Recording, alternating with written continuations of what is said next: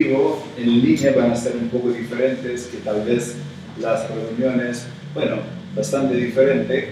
Ah, si ustedes quieren tener un tipo de cantar ahí en familia, adelante, pero no lo vamos a hacer aquí de forma grupal. Pero sí la parte más importante de una reunión es el tiempo del estudio de la palabra de Dios. Y quiero invitarles que vayan conmigo al libro de 1 de Pedro, capítulo 5. 1 de Pedro, capítulo 5.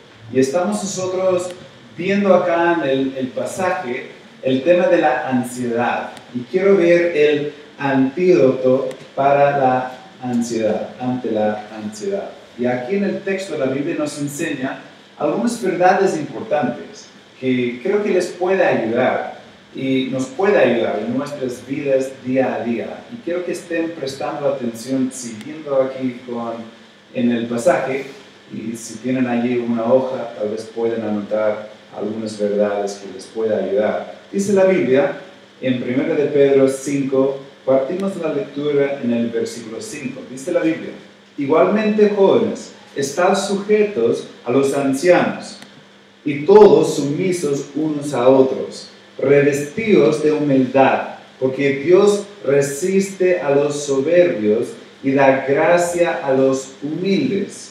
Es interesante ahí que Dios está hablando de, de cómo debemos sujetarnos y la gracia que Dios da a los humildes. Versículo 6. Humillaos pues bajo la poderosa mano de Dios, para que Él os exalte cuando fuere tiempo.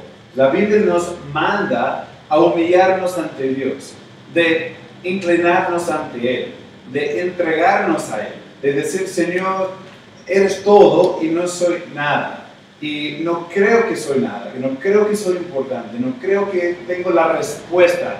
Y en estos momentos, cuando muchas circunstancias están fuera de nuestro control, debemos nosotros vivir día a día sabiendo que está en las manos de Dios. Dios está a cargo. Algo que sabemos que no ha sucedido durante esos días es que Cristo está en el trono, no le ha pasado nada a Él. Él sigue reinando, Él sigue a control de todo. Y a pesar del virus, a pesar de la economía, a pesar del trabajo o falta de trabajo, a pesar de todas las dificultades, tenemos un Dios vivo y debemos humillarnos ante Él y entregarnos a Él. Mira lo que dice la Biblia, hablando de eso, de humillarnos ante Él bajo su poderosa mano Versículo 7 dice, echando toda vuestra ansiedad sobre Él, porque Él tiene cuidado de vosotros. Cuando pensamos en humillarnos ante Él, está ligado directamente en el contexto con el versículo 7, que debemos echar sobre Él la ansiedad nuestra. Tenemos un enemigo, sigue diciendo el siguiente versículo, versículo 8, sed sobrios y velad, porque vuestro adversario, el diablo, como león rugiente, anda alrededor buscando a quien devorar.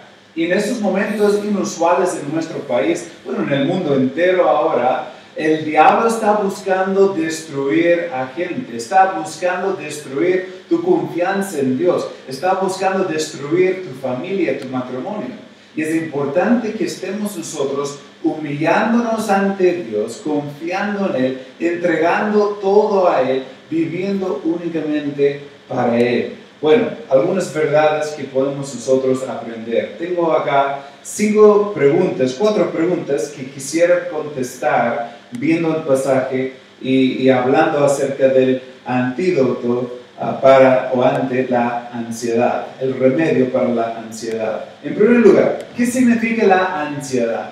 Bueno, cuando hablamos de la preocupación, puede haber una buena preocupación en el sentido de preocuparnos de llevar a cabo bien un quehacer. Eso es algo de diligencia, la Biblia habla de eso. No estamos hablando de una preocupación, un interés en llevar a cabo de forma excelente algún que hacer. Estamos hablando nosotros y el texto acá, cuando dice en el 7, echando toda vuestra ansiedad sobre él. La palabra está hablando de un estado de agitación, inquietud ah, o zozobra de ánimo. Allí cuando uno está agitado entre su ser, A veces nosotros podemos ver las situaciones anticipadas y podemos nosotros mirar hacia el futuro y pensar, tal vez me pueden echar del trabajo. Y tal vez en este, este momento algunos están pensando, el negocio han cerrado, la empresa está bajando la carga, las ventas han parado, cosas han sucedido y tal vez me van a echar. Uno puede mirar pensando en eso. Uno puede mirar hacia el futuro y pensar, quizás me voy a enfermar, quizás me voy a contagiar. Algunos ahora mismo están allí con su familia, tal vez con hijos pequeños, y están pensando, tal vez no solamente yo me enfermo, tal vez mis hijos, tal vez mi pequeño, tal vez mi bebé puede enfermarse, tal vez el papá o la mamá, la, la, la gente de edad, los seres queridos nuestros. Uno puede mirarlo hacia el futuro y sentir una ansiedad fuerte entre nuestro ser.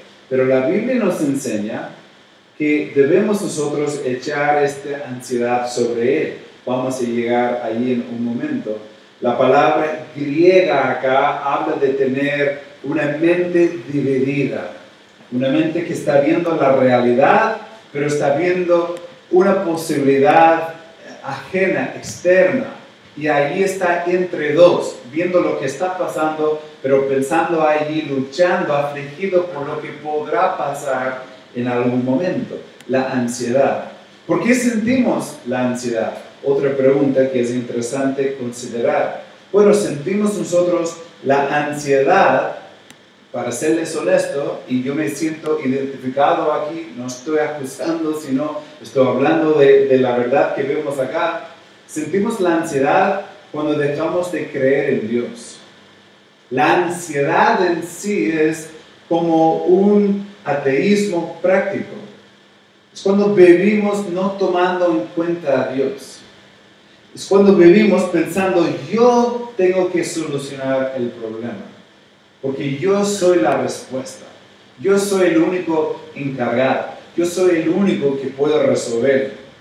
Es cuando pensamos, no sé dónde está Dios. Parece que no le importo. Parece que yo tengo que encargarme de la situación. Allí entramos nosotros en la ansiedad.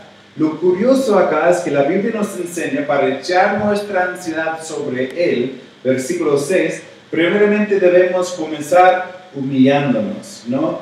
Humillaos pues bajo la poderosa mano de Dios, para que Él os exalte cuando fuere tiempo. ¿Cuál es lo opuesto de una persona humilde? Es una persona orgullosa, ¿cierto? Una persona que se cree autosuficiente.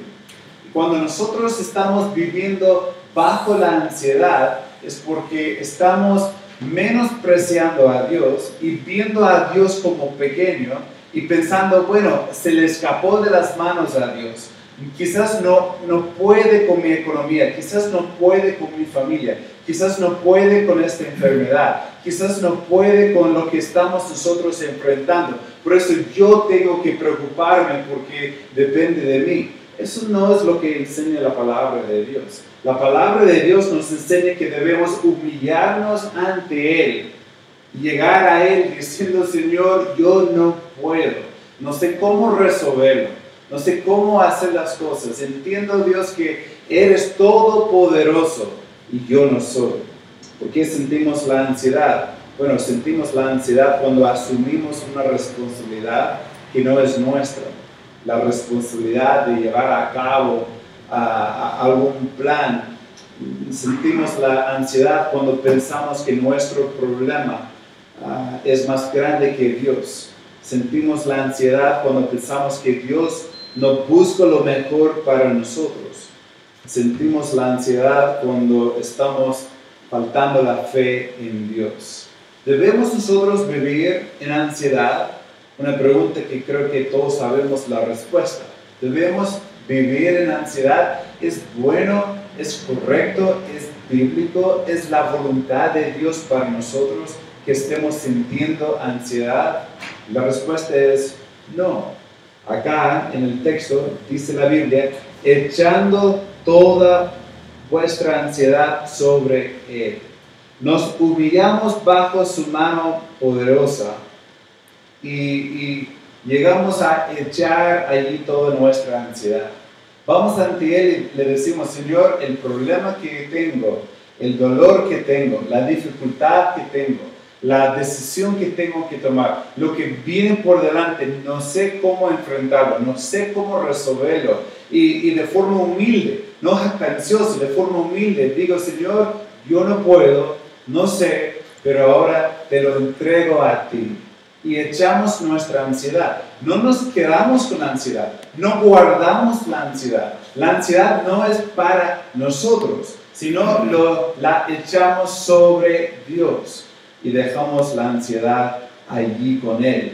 La Biblia nos enseña en Proverbios 12, 25, la congoja en el corazón del hombre lo abate, mas la buena palabra lo alegra. Cuando hablamos de congoja, la palabra significa desmayo, fatiga, angustia, aflicción del ánimo. La Biblia dice que no deja al hombre alegre y feliz y tranquilo, pero todo lo contrario. Y así es la ansiedad en nuestra vida.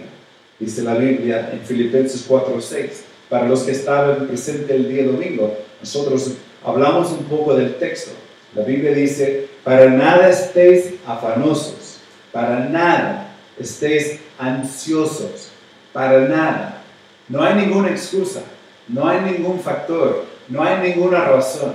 Si estás viendo las noticias, si estás hablando con los vecinos, con los familiares, rápidamente te puede comer, te puede consumir la ansiedad y la preocupación. ¿Qué viene del país? ¿Qué viene de la economía? ¿Qué viene de la enfermedad? ¿Qué, qué pasará con mi familia? Sin embargo, la Biblia, Pablo escribió bajo la inspiración del Espíritu Santo desde la cárcel. Él escribió diciendo, para nada estéis afanosos, sino sean conocidas vuestras peticiones. Sean conocidas las peticiones nuestras delante de quién? De Dios en toda oración y ruego y con acción de gracia. La Biblia acá dice que debemos hacer conocidas nuestras peticiones. Siete del texto principal, echando toda vuestra ansiedad sobre Él. Entonces, ¿debemos vivir en ansiedad? No. ¿Qué hacemos con la ansiedad? Vamos al Señor en la oración y presentamos todo a sus pies. Nos humillamos. Hermanos, están ahí cargando un, peso que no les corresponde. Entrégueselo a Dios. Confíe en Él. Deje todo con Él. Eso ya es la resolución para nuestro problema.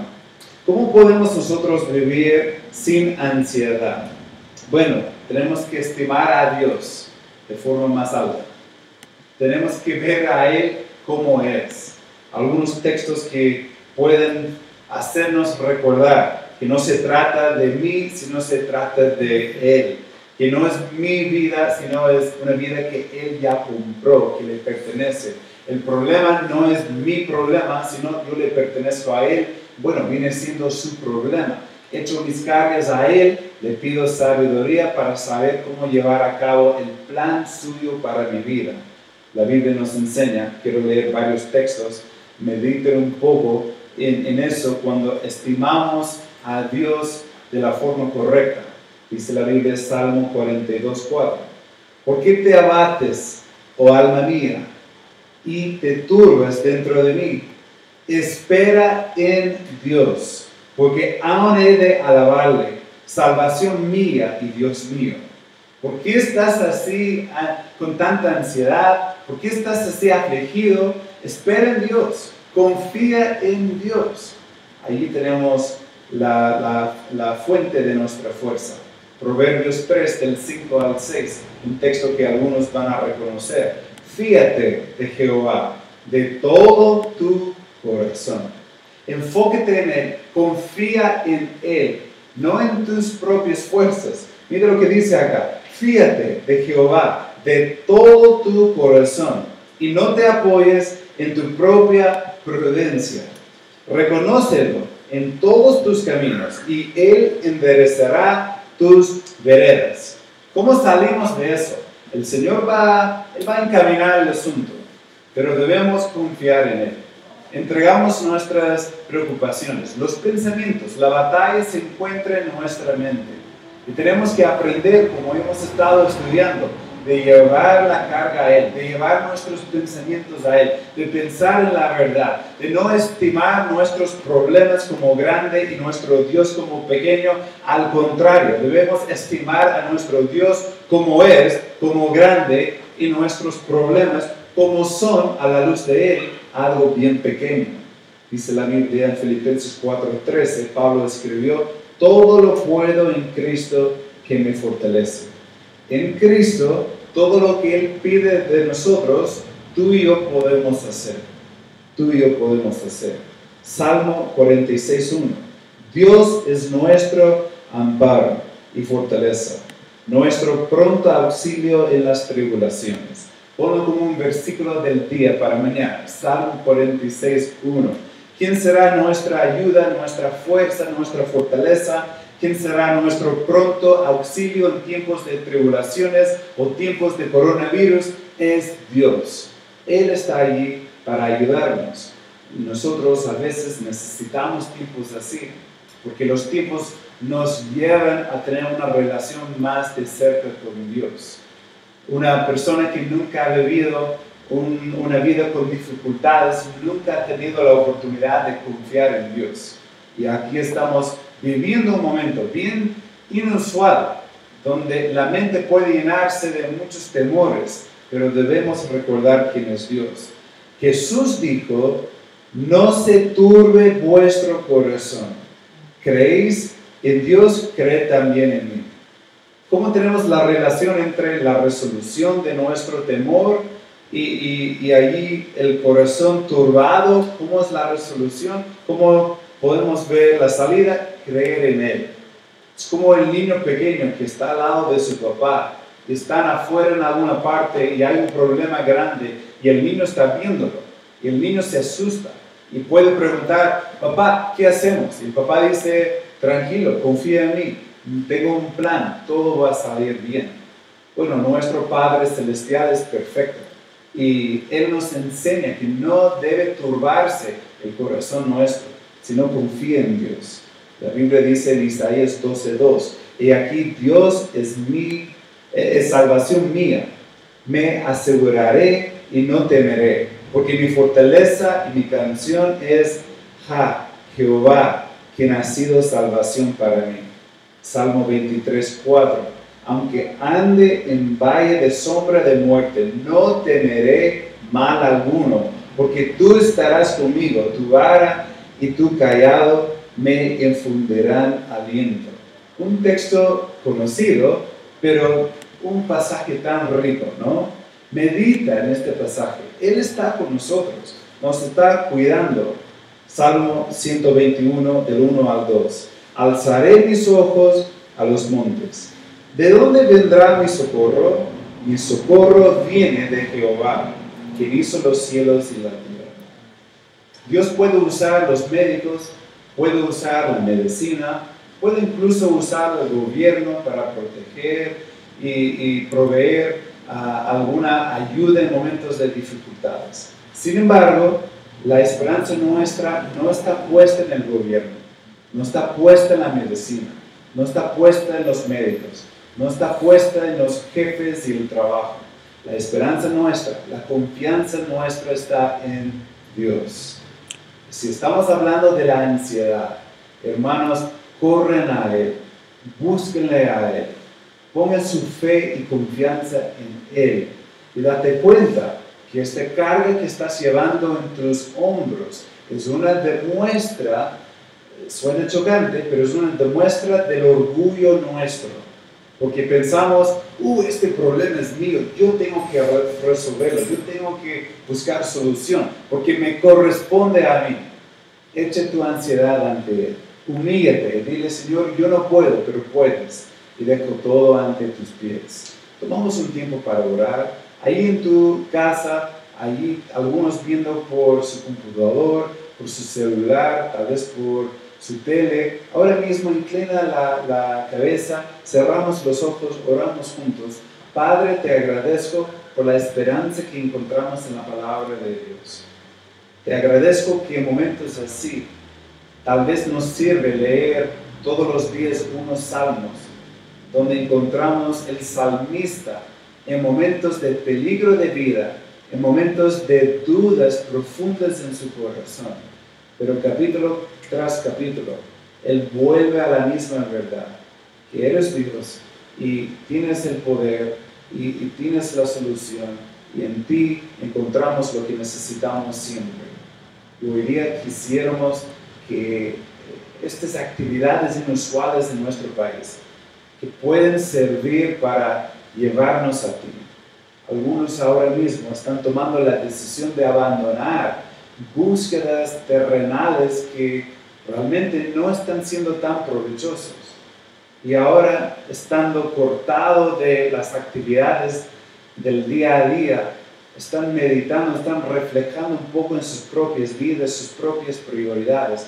Ahora es el momento que pueden ellos, puedan calcular lo que es importante y lo que no es, para poner prioridades nuevas, para empezar a vivir una vida que gira en torno de ti, una vida con todo ah, apuntado hacia tu voluntad.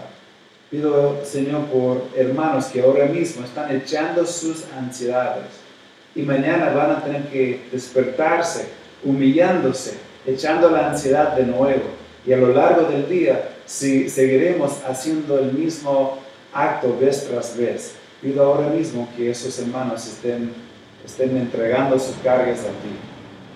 Ahora mismo, hermanos, adelante, conversen allí con el Señor. Padre, Pido por los que están viendo que tal vez nunca han puesto su fe en ti. Y ellos pueden entender que la salvación no es por obras, no es por una iglesia, no es por una religión. Es simplemente por poner nuestra fe en ti. Todos somos pecadores, merecemos la muerte. Diste tu vida por nosotros. Y yo puedo y todos pueden recibir el perdón del pecado a través de aceptar este pago que hiciste por nosotros, creyendo que moriste en la cruz por nosotros, que fuiste sepultado y que te levantaste de los muertos, victorioso sobre el pecado. Pido por los que todavía necesitan tomar esta decisión de creer en ti. Y pedimos eso en el nombre de Cristo.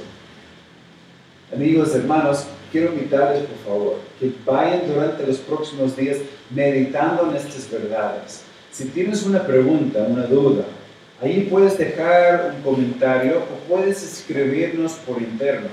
Estamos a la orden. Aunque tal vez hayan algunas limitaciones, nosotros podemos llamar, podemos escribir, podemos conversar para ayudarles con cualquier duda, cualquier problema que están viviendo. Entonces, por favor, el pastor Francisco, o pueden hablar con mi persona, mi nombre es Jason Holt, pueden escribir ahí a la Iglesia Bautista Libertad y estamos a la orden para servirles, estamos orando por ustedes. ¿Ok? Ha sido un tiempo bonito conversando de la Biblia, viendo algunas verdades y siendo desafiados de la palabra de Dios. El día domingo vamos a seguir en lo mismo.